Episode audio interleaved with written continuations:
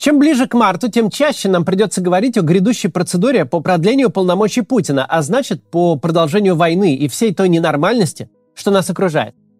Я прекрасно понимаю всю степень апатии, в которой находится сейчас общество. Но апатия – штука приходящая. Мы должны иметь ее в виду, но не должны на нее ориентироваться. Просто потому, что у нас нет выхода. Сохранение власти Владимира Путина – это продолжение войны, дальнейший развал государственных институтов. Каждый день его пребывания у власти мы будем изживать очень долго. Еще шесть таких лет мы просто не можем себе позволить. Грядущее мероприятие – это вопрос даже не о том, продолжится или закончится Путин и его режим. Вообще-то это вопрос жизни и смерти. Одна из главных проблем нашей политической системы заключается в том, что она совершенно не представляет, в каком состоянии находится общество. Буквально живет под собой, не страны. Все каналы обратной связи обрублены. Вся социология сведена к дилемме. Ты, уважаемый респондент, поддерживаешь войну всей душой или хочешь сесть на 15 лет? С такими опросниками узнать реальное настроение невозможно. Соцопросы в сегодняшней России происходят спонтанно, без вопросов и ответов. Вот объявили мобилизацию. Миллион человек тут же встали на выход из страны а Ереван ворвался в первую десятку городов мира по стоимости съемного жилья. Вот вам и обратная связь. Вот вам и рейтинги. Вот вам и поддержка. Крупнейшая эмиграция со времен революции и гражданской войны. Другое социологическое исследование «Пригожинский бунт». Оно показало, что граждане в массе своей настолько же поддерживают Путина, как и идею повесить его на фонаре. Российское общество сейчас – это черный ящик. Его настроения пробиваются наружу только в моменты жестких кризисов – Система без понятия, контролирует ли она ситуацию, и если контролирует, то в какой степени. Именно это делает вопрос голосования в марте столь драматическим. Если электоральное мероприятие пройдет без сучка и задоринки, то есть организаторы выполнят свои KPI, на участке явится лишь административно зависимый электорат, а антивоенно настроенные граждане, которых там совсем не ждут, останутся дома. Если удастся все провести без явных фальсификаций и протестов по их поводу, это станет триумфом путинской системы. Она сама себе докажет, что еще очень даже в силе, и последствия будут ужасными. Окрыленная успехом система, которой еще долго не придется переживать подобных процедур, наконец сможет провернуть все то, чего она сегодня справедливо опасается. Хоть мобилизацию по самому жесткому варианту, хоть частичное закрытие границ, хоть окукливание интернета с блокировкой Ютуба. Все страшилки, которые сейчас всплывают в речах самых отбитых депутатов могут в момент стать реальностью. Сегодня наша система ходит по минному полю. Она не представляет реальных настроений россиян, не знает, какой ее финт станет последней соломинкой и переломит хребет верблюду. Но если власть без проблем перевалит через продление президентского срока Путину, если граждане при голосовании проявят хотя бы молчаливую лояльность, никаких тормозов уже не будет – Наша цель на этом голосовании не в том, чтобы создать системе проблемы. Наша цель – прекратить существование Владимира Путина как президента России и гаранта выстроенного им режима. И я уверен, что это возможно. У меня есть на этот счет конкретный план, который я на днях опубликую. Но сегодня я хочу поговорить со скептиками. С теми, кто не верит, что снести Путина возможно – есть более скромная цель, которую мы в любом случае достигнем, если консолидируем усилия для участия, для массовых выступлений против Путина в тех формах, которые возможны. Если сможем провести агитацию, которая охватит все общество. Если люди придут и проголосуют против. Если мы такое сможем, то заставим этих уродов попотеть. У нас есть серьезный медийный ресурс. Ресурсы эти опираются минимум на 20% граждан России, которые ни в каком варианте не проголосуют за Путина. У них есть семьи, друзья, коллеги, с которыми можно разговаривать. Нам нужно лишь побудить их поверить в возможность изменений и массово, всем вместе, выступить против на всех этапах кампании. Если удастся эти 20% и хотя бы часть их ближнего круга привести на пункты сбора подписей, если таковые будут, если эти люди пойдут убеждать друзей и знакомых, писать в соцсети и придут на участки, то у нас есть вполне реальный шанс сделать так, что число реальных бюллетеней за Путина упадет ниже 50%. На подсчеты Центральной избирательной комиссии это, конечно, не повлияет. Цифры они покажут такие, какие им спустят сверху. Тут нет вопросов.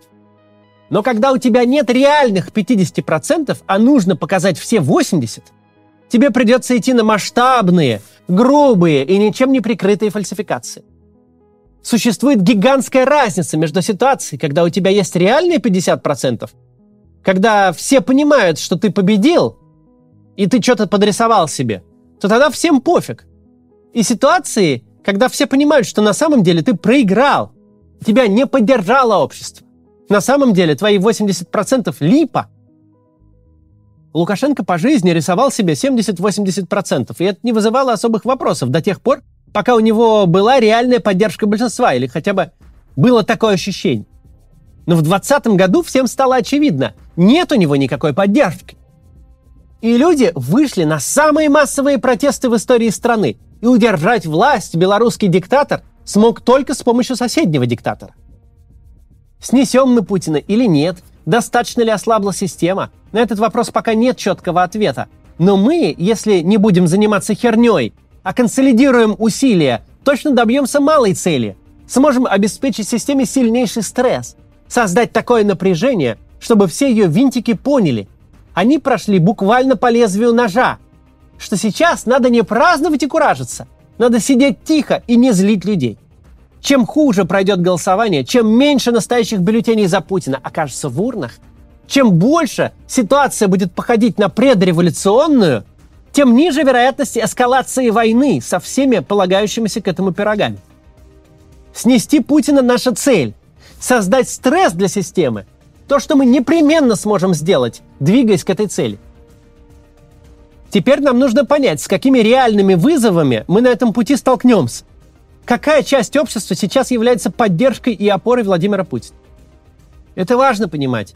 Важно понимать, как сейчас устроена наша страна. Это совсем не очевидно. Давайте об этом поговорим. Давайте сразу из этого уравнения исключим лоялистское ядро. Те 20%, которые поддерживают начальство, потому что оно начальство – и также будут поддерживать любое начальство. Но есть ли в стране значимое количество людей, которые очень сильно выигрывают от текущей ситуации и хотят ее продолжения в бесконечность? Не будем тут говорить об олигархах, зарабатывающих миллиарды на войне, их единицы, максимум десятки. Не будем рассуждать о пропагандистах и о тех, кого война подняла с социального дна на самый верх, вроде бывших зэков, получивших свободу, деньги, почет и признание. Даже о военных говорить не будем. Да, они получают много денег, но с высочайшим риском для жизни. Но существуют ли люди, чья жизнь, минуя всякий риск, просто улучшилась за последние полтора года? Да, такие люди существуют. И это большая проблема. Люди эти те, кто не воюют, но обеспечивают войну. В первую очередь сотрудники военных и смежных с войной предприятий.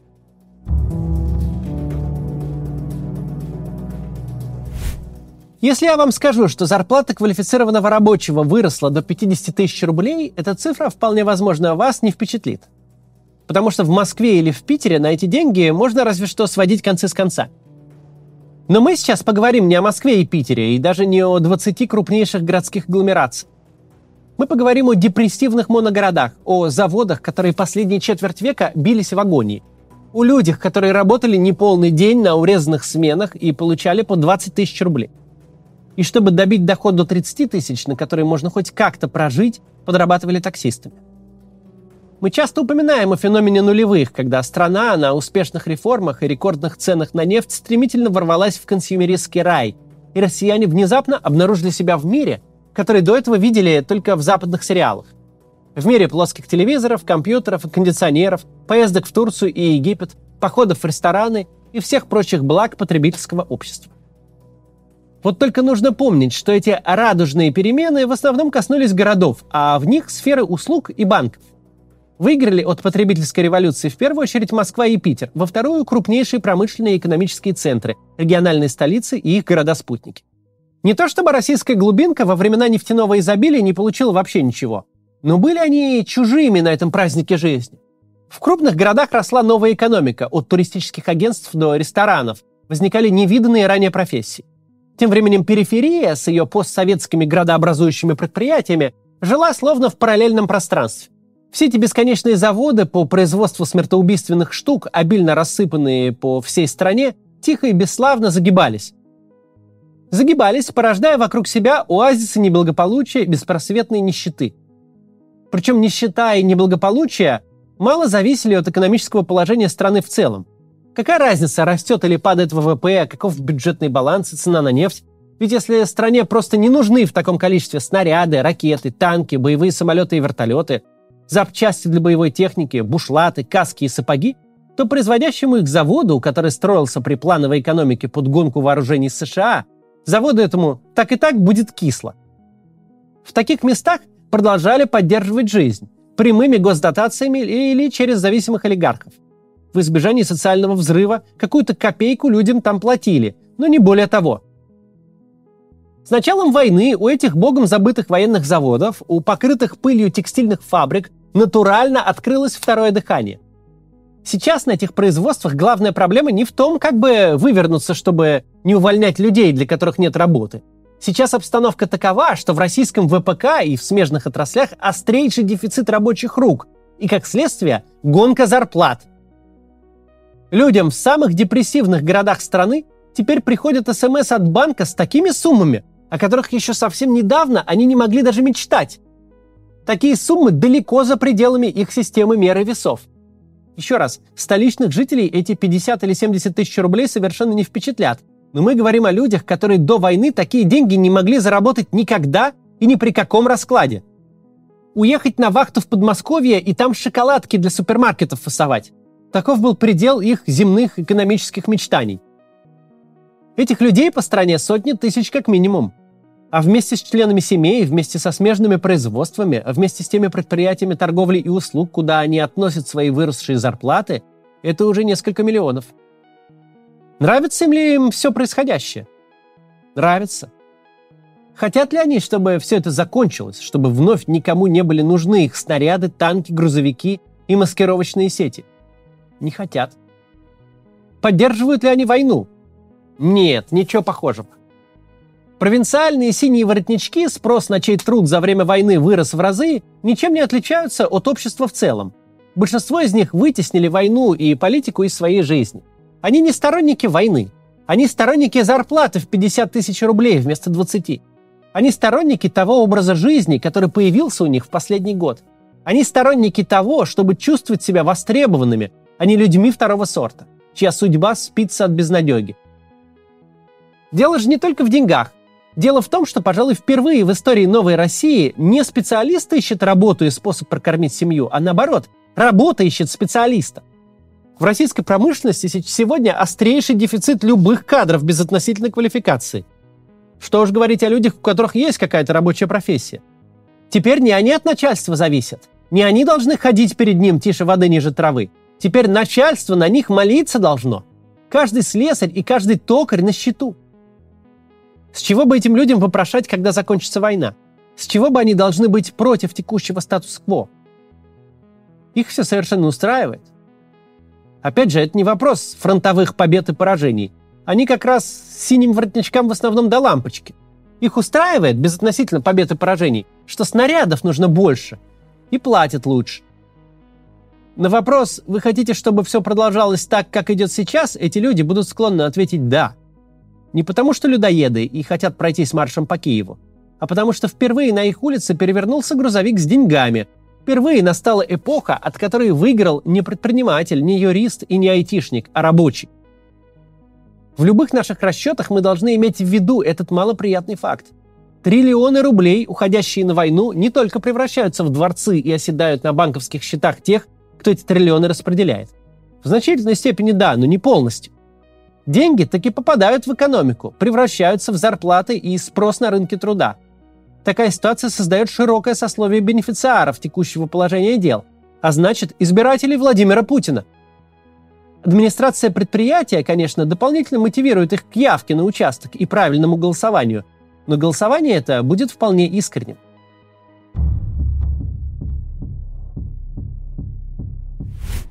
Но что мы имели раньше? Где-то 20% тех, кто сильно за войну руками и ногами, и примерно 20% тех, кто очень против войны и Путина. И оставшиеся 60% граждан, которых заботит лишь их частная жизнь. Теперь же у нас есть неопределенное, но довольно немалое количество людей, жизнь которых с началом войны изменилась к лучшему. Да, они в значительной степени входят в эти 20%, которые активно за, но и 60% они цепляют тоже. Эти люди работают в основном либо в государственных, либо в окологосударственных структурах, а значит, не будет никаких проблем с тем, чтобы организованно, строем отправить их на избирательные участки. И это большая проблема, потому что с такими людьми бесполезно обсуждать ситуацию в целом. Их жизнь стала лучше, вот их неоспоримый аргумент. Война создала себе бенефициаров. Бенефициаров, которых даже рядом не большинство, единичные проценты. Но при невысокой реальной явке они докинут существенную долю реальных голосов за Путина, вне всяких фальсификаций. Единственное, что мы можем с этим сделать, организовать собственное консолидированное голосование. Мы должны помнить, что на каждого выигравшего от войны есть 10 проигравших. Организовать консолидированное голосование, привести на участки антивоенную аудиторию и достучаться хотя бы до части аудитории нейтральной – невероятно тяжелая задача. В ней можно не преуспеть, успехов тут никто не гарантирует, и, конечно, у наших противников ресурсы больше, на несколько порядков – Некоторые говорят, что в голосовании нельзя участвовать, потому что мы можем проиграть, и наши сторонники тогда демотивируются. Но нужно помнить, что самую большую цену мы заплатим не за то, что у нас вдруг не получится. Самую тяжелую цену мы заплатим за наше неучастие. Если дадим системе почувствовать, что предыдущие два года ей запросто сошли с рук, что она не просто не потеряла, но укрепила себя – если на участках окажутся только лоялисты и те, кто выиграли от войны, последствия мы будем разгребать еще очень долго. Можем и совсем не разгрести. Победителей не судят. Если текущая политика приведет к тихой и беспроблемной процедуре и голосованию, где, если и надо дорисовывать, то только для красоты, то значит, нужно продолжать. Воевать, убивать своих и чужих граждан, разоружать страну. Это ведь такой будет сигнал. Цена нашего поражения, если не удастся свалить Путина, будет высока. Но она ничтожна на фоне цены неучастия. Поражение очень плохо. Не попытаться – катастрофа. Власть, проводя голосование, чувствует, что идет на риск. Люди в ней нервничают. Они без понятия, каковы реальные настроения среди граждан и каковы будут последствия. Мы не имеем права показать, что нервничали они зря, что им можно выдохнуть и ни в чем себе не отказывать, что страна стерпит все. Ведь если она стерпит все, то можно на все пойти. Тормозов не останется. До завтра.